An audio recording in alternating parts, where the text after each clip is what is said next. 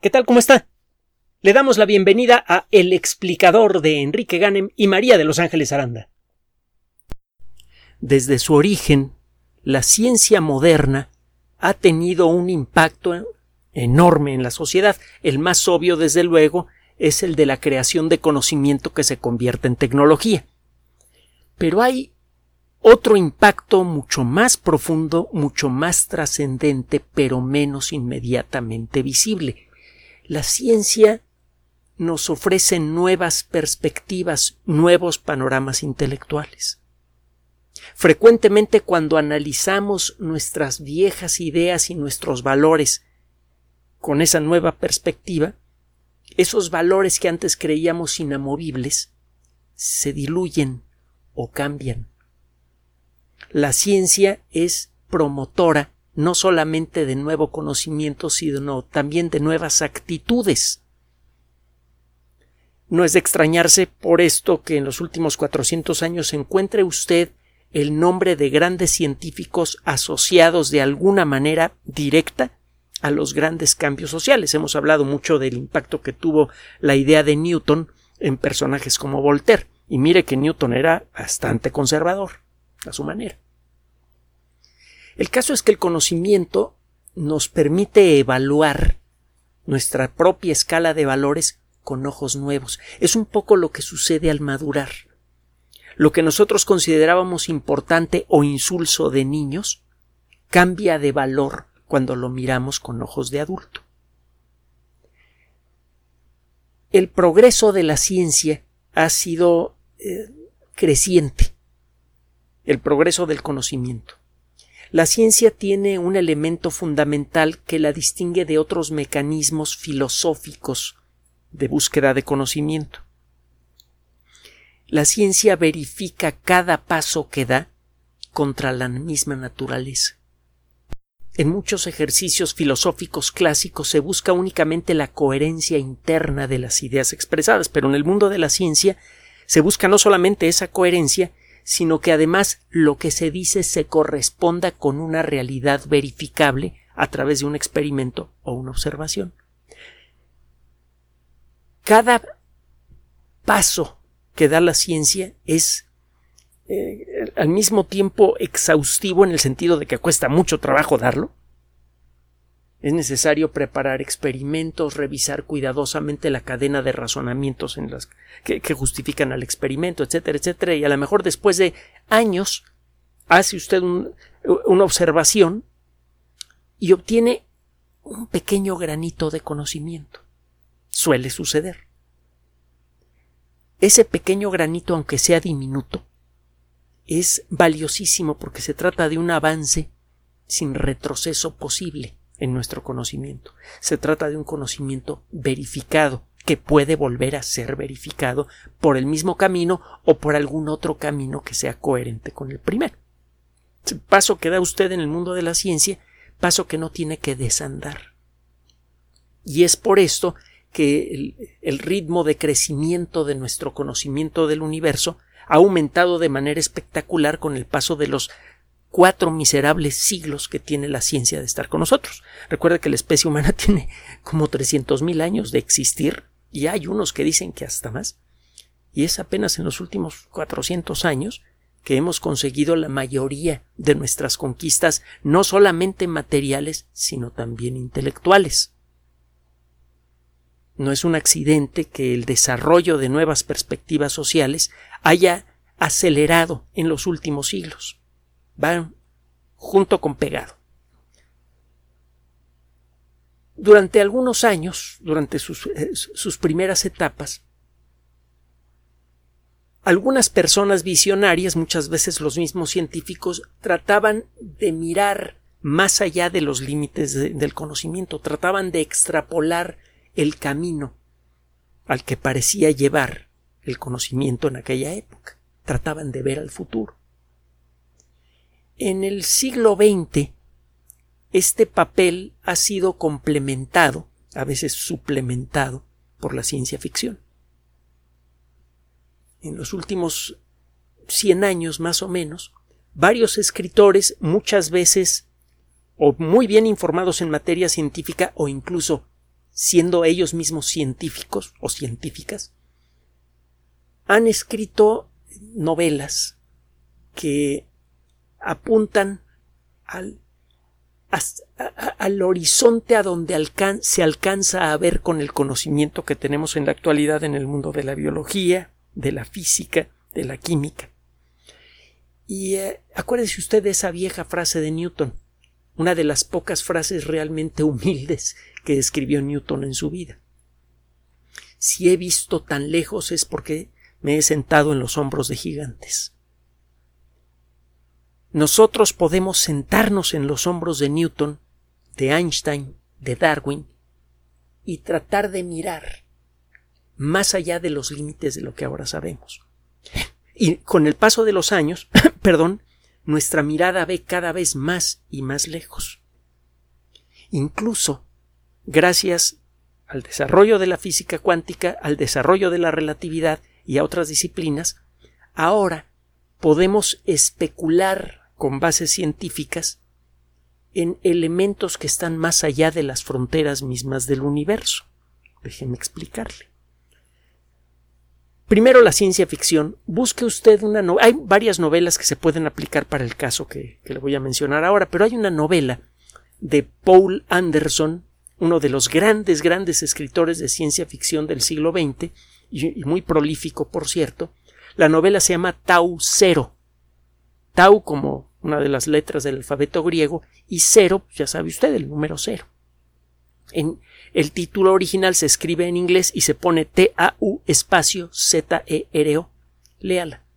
Tiene algo que ver con el origen y evolución del universo y tiene algo que ver con ver más allá de los límites del universo actual. Esto ocurrió probablemente en la década de los cuarentas, en algún momento.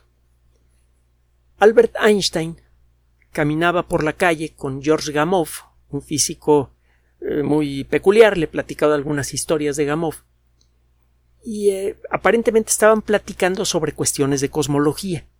Para ese entonces la teoría general de la relatividad ya tenía dos décadas de haber predicho la expansión del universo. Se había convertido en la primera herramienta matemática verificable que permite describir al universo en su conjunto. No solamente describir al universo mismo, sino también describir su historia. La teoría general de la relatividad había hecho una predicción que al verse confirmada por las observaciones de, de Edwin Hubble y Milton Humason en la década de los 20 permitió establecer por primera vez y de manera clara que el universo había tenido un origen. Vaya cosa. Y uno de los problemas serios una de las primeras objeciones que Einstein le ponía a su propia teoría es que la teoría parecía predecir que toda la energía del universo había aparecido de la nada en el momento del inicio del cosmos. Si usted se pone a explorar las categorías de las leyes físicas que existen, encontrará que las más fundamentales parecen ser las leyes de conservación por ejemplo, la conservación de la materia-energía. Acuérdese que la materia es una forma condensada de energía. La ley de la conservación de la energía dice, en pocas palabras, que la energía no se crea ni se destruye, solo se transforma. La materia sí puede desaparecer, pero la energía que la integra no, y la energía puede condensarse, metafóricamente hablando, en materia. Ambos procesos los conocemos bien, los hemos observado y en buena medida, entre otras cosas, el funcionamiento del Sol y de las demás estrellas depende de esto. Y de las armas nucleares y de los reactores nucleares y un montón de cosas más. Bueno, Einstein andaba preocupado por esto y Gamow mentalmente, un tipo muy ágil y tuvo muchas ideas de veras brillantes, eh, solo que le venían las ideas, las soltaba y luego se le olvidaban y por eso dejó de ganar dos premios Nobel como mínimo. Pero bueno, ya les, se lo he platicado en otras ocasiones. En esa ocasión, Gamow le dijo a Einstein, oye, no sé si ya te diste cuenta, pero si tú consideras que la energía gravitacional es una forma de energía negativa, no es una energía práctica que puedas usar para mover cosas, sino que es una energía que se contrapone al movimiento, si yo aviento una piedra hacia el aire, la gravedad va a frenar a esa piedra. Es una energía que, que le resta energía a las cosas que toca. Entonces la gravedad la puedes considerar como una forma de energía negativa. Si tú consideras, hizo así algunos cálculos a viva voz muy rápido, si consideras la cantidad de gravitación que hay en el universo y la energía de la expansión y consideras toda la materia que hay, pues resulta que la cantidad total de energía en el universo es cero. Y por lo tanto no se está violando la ley de la conservación de la energía por el hecho de que el universo haya nacido de la nada. En ese momento Einstein se detuvo a la mitad de la calle. Se quedó frío y Gamow tuvo que tomarlo del brazo para evitar que lo plancharan los automóviles. Ya le había pasado alguna cosa parecida a Einstein con, eh, con eh, Carl Richter, con, sí, con Richter, el, el, inventor de la escala de intensidad de terremotos, pero es otra historia y no tan dramática como esta. De entonces para acá esa misma idea ha ido apareciendo en distintos rincones de la cosmología. La cantidad total de energía que hay en el universo parece ser cero. La cantidad sumada entre energía positiva y energía negativa. Ahora, es aquí en donde entra la mecánica cuántica. La mecánica cuántica es la disciplina que describe la dinámica de las cosas muy pequeñas. Describe cómo fluye la energía entre objetos muy pequeños como el electrón y describe, entre otras cosas, la forma en la que se mueven de ahí el nombre mecánica. En el mundo de la física, cualquier disciplina que se llame mecánica alguna cosa, por ejemplo mecánica newtoniana, es una disciplina que describe las, las leyes del movimiento de alguna cosa. La mecánica cuántica describe, entre otras cosas, las leyes de movimiento de las cosas muy pequeñas. Bueno, la mecánica cuántica respeta también, reconoce la validez de la idea de que la energía no se crea ni se destruye. Pero uno de los aspectos fundamentales de la mecánica cuántica es que es de naturaleza estadística. En promedio, en un X intervalo de tiempo, la energía no se debe crear ni destruir. El contenido de energía de un sistema debe ser en promedio siempre el mismo.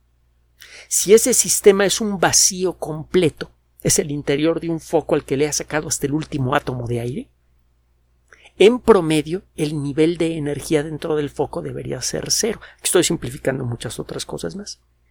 Pero esto significa, ah, la clave está en la palabra en promedio. Significa que la materia puede aparecer de la nada y junto con la materia normal aparece antimateria, que en cierto modo es una forma de materia negativa la cantidad total de energía en el interior de este sistema es cero. Pero hay cosas adentro. Bueno, partiendo de esa idea,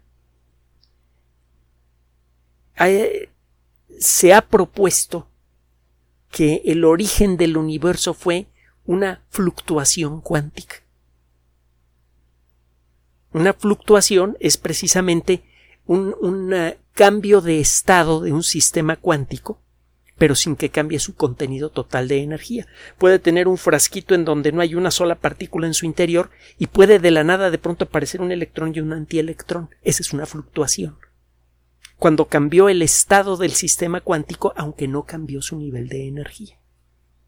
Bueno, no hay nada en la teoría que diga que no puede ocurrir una fluctuación cuántica en el espacio vacío que genere una cantidad brutal de energía. Esa cantidad brutal de energía tendría como contraparte negativa un, eh, proceso de expansión muy rápido.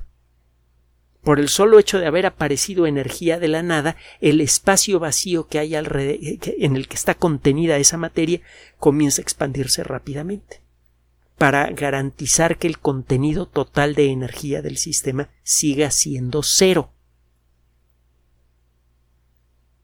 Esto significa que literalmente el universo puede aparecer de la nada. Y esta es una idea que ya tiene bastante tiempo funcionando. Estas fluctuaciones cuánticas las está. Si, usted goza del don de la vista y está viendo la pantalla de su teléfono celular, computadora o lo que sea con el, el dispositivo con el que nos hace el honor de escucharnos, está usted viendo millones y millones de fluctuaciones cuánticas de este tipo, porque se necesita que ocurran esas fluctuaciones cuánticas en ciertas circunstancias, por ejemplo, para que los átomos emitan luz. Otro día le platico por qué. Estas fluctuaciones cuánticas no son nada más una fantasía que hay que verificar. Es un elemento fundamental central de la mecánica cuántica. Si no ocurrieran estas fluctuaciones cuánticas, la mecánica cuántica no funcionaría no tendríamos computadoras, no tendríamos teléfono celular, no tendríamos Internet, no tendríamos al Sol ni a las estrellas, no tendríamos luz en el universo y los átomos no funcionarían, así que usted y yo no estaríamos platicando en este momento. Si no es, no es nada más una locura que le, que le eh, llegó algún científico por eh, eh, fumar o tomar alguna cosa que no debería. Me falta algo más.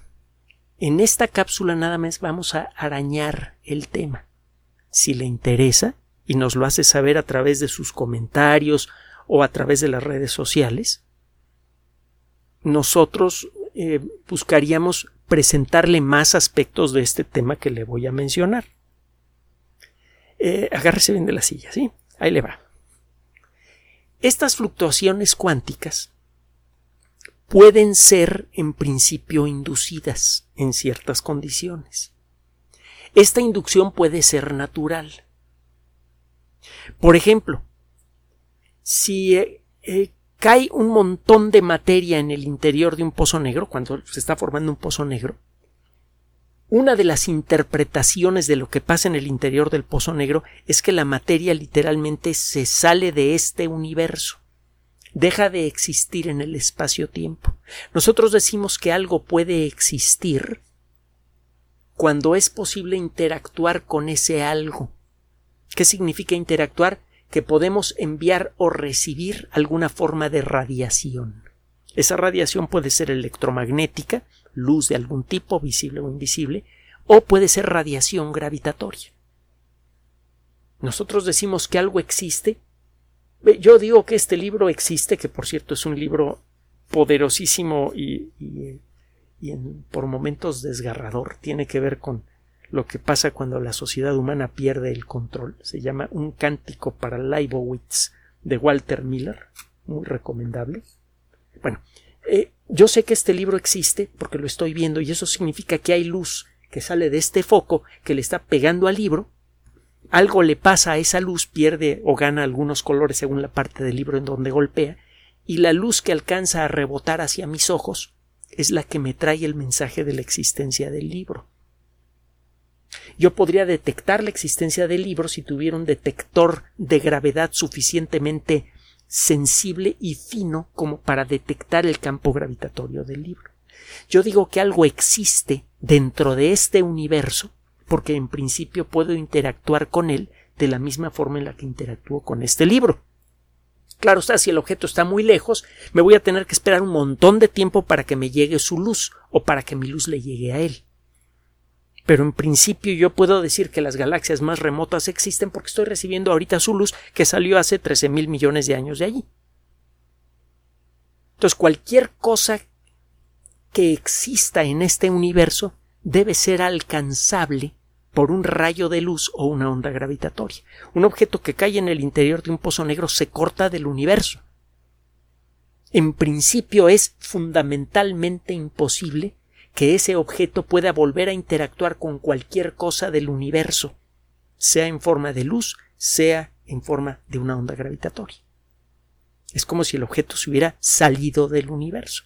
Bueno, algunas personas jugando un poco con la relatividad y con la mecánica cuántica, dicen, ok, una posible interpretación o lo que ocurre cuando algo pasa en un pozo negro es que se va a otro universo. Y ese otro universo podría ya existir, o podría la materia que cae en el interior del pozo negro formar una nueva burbuja de espacio que empezaría a expandirse a una velocidad muy superior a la de la luz. En su interior aparecería nueva materia siguiendo las mismas reglas que permitieron la aparición de materia en nuestro universo. Se formaría un universo nuevo. Esa es una posibilidad. Otra posibilidad tiene que ver con una teoría que ha tenido unos altibajos tremendos desde que fue propuesta por Alan Guth, se escribe G-U-T-H. La teoría se llama la del universo inflacionario. Hay motivos para creer que cuando se formó el universo, el espacio vacío que había en esa gotita, en, ese nuevo universo increíblemente pequeño, que era mucho, mucho más pequeño que un protón, que mide la cien milésima parte de una diez millonésima de milímetro, que en, en ese pequeñísimo vacío había una forma de energía que al traducirse en, eh, eh, que, al empezar a perderse, al, empezar a transformarse, esa energía permitió la creación de nuevo espacio a gran velocidad.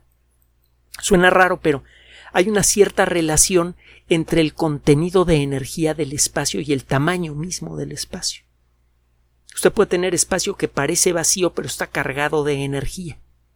Cuando esa energía se empieza a degradar, se degrada en nuevo espacio, el espacio empieza a crecer y lo puede hacer a una velocidad muchas veces superior a la de la luz. Es probable que el universo cuando era extraordinariamente joven haya crecido a una velocidad millones de veces superior a la velocidad de la luz durante una fracción de segundo muy pequeña. Esto podría explicar muchos aspectos del universo como lo observamos. La teoría inflacionaria eh, necesita una explicación mayor que lo que le estoy dando ahorita, pero realmente es muy querida por la comunidad física en general. Tiene sus detractores como todo, hay detractores hasta de la teoría general de la relatividad, pero el caso es que se ha logrado sostener hasta ahora, a pesar de ser una teoría extraordinariamente rara, de proponer cosas extraordinariamente mm, locas.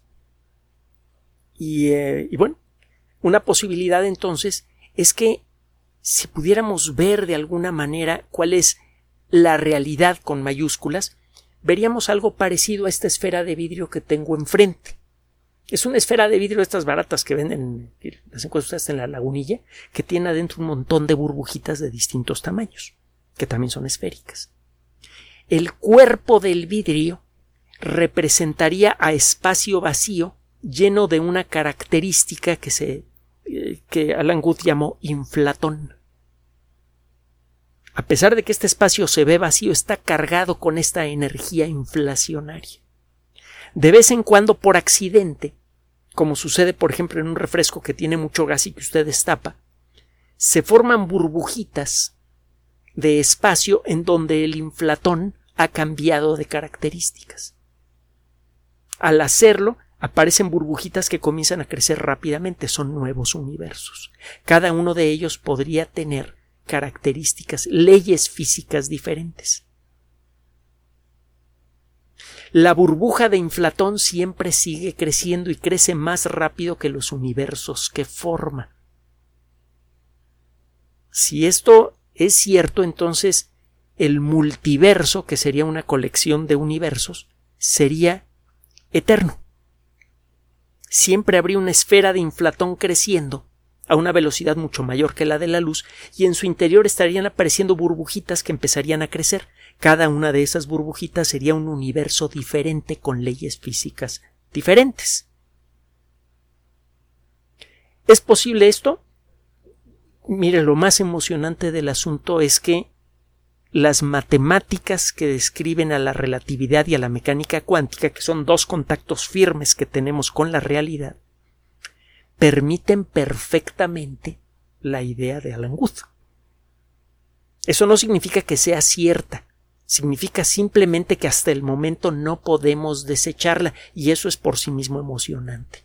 Es una locura, suena casi ridículo, poder hablar de algo que vaya más allá de las fronteras de nuestro universo, pero el hecho es que es matemáticamente consistente con lo que sí sabemos y eso sí que es muy emocionante. Luego, esta es una posible interpretación a todo este rollo que le estoy echando. Hay otras posibilidades. Hay muchas, hay, varias propuestas para lo que podría ser un multiverso.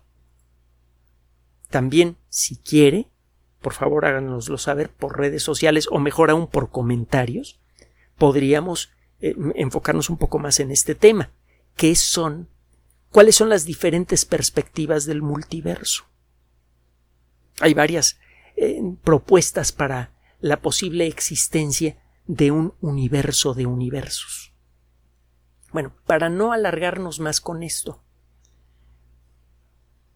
si esto es posible, aunque sea en principio, si usted, si condensando mucha energía en un punto como para crear un pozo negro, se puede crear un universo nuevo, que es una de las posibles, uno de los posibles orígenes del universo en el que vivimos, pues esto que ocurre naturalmente también podría ocurrir artificialmente.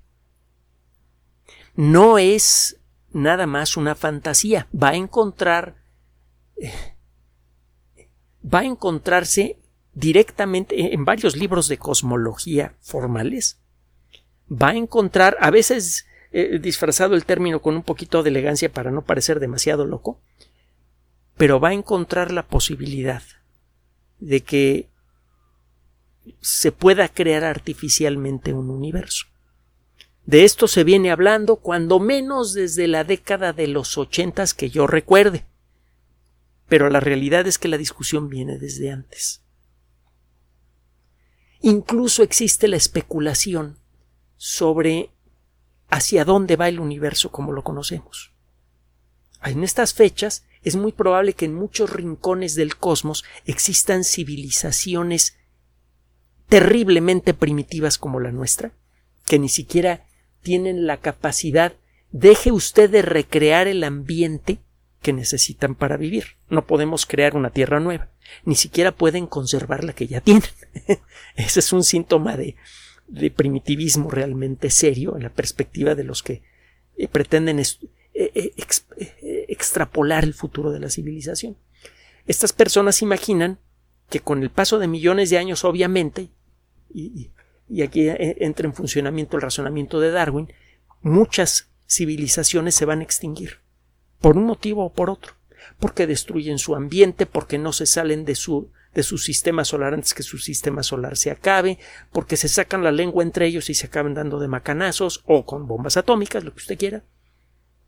El caso es que algunas civilizaciones van a sobrevivir y van a empezar a progresar de una manera cada vez más rápida, como empieza a suceder con nosotros.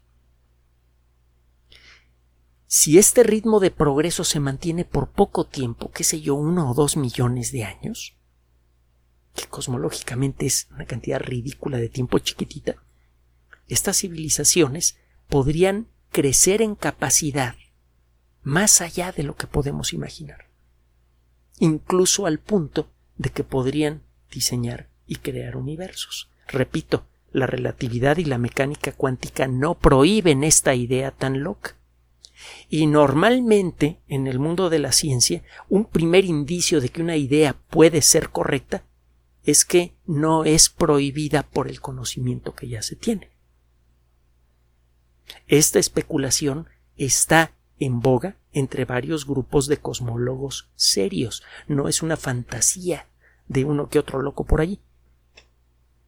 ¿Vivimos en un universo artificial? No podemos saberlo. Pero hasta donde podemos decirlo en este momento podría ser posible. Y esto a su vez podría formar parte de un proceso evolutivo a gran escala que involucraría no solamente a la historia de nuestro universo, sino de una cantidad incontable de ellos. Le decía al principio de esta cápsula que una de las uh, uno de los grandes regalos que le da la ciencia a la colectividad humana es la tecnología ciertamente, pero uno más poderoso, aunque más intangible, es el de la perspectiva.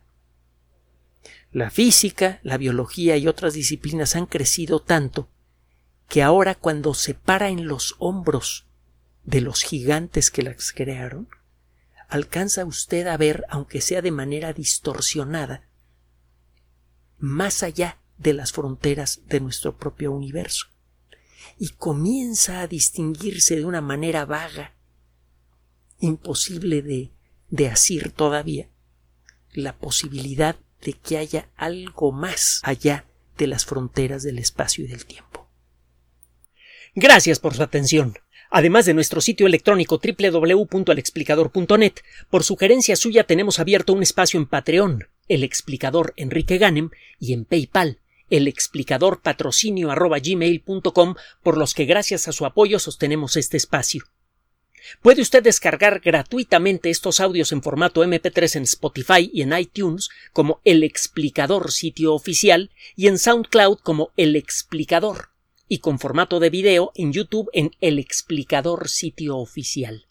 Recuerde nuestras redes sociales de siempre, Twitter Enrique-Ganem y en Facebook Enrique Ganem sitio oficial, El Explicador y los grupos que usted ya conoce. Finalmente, el explicador siempre somos María de Los Ángeles Aranda y Enrique Ganem. Gracias.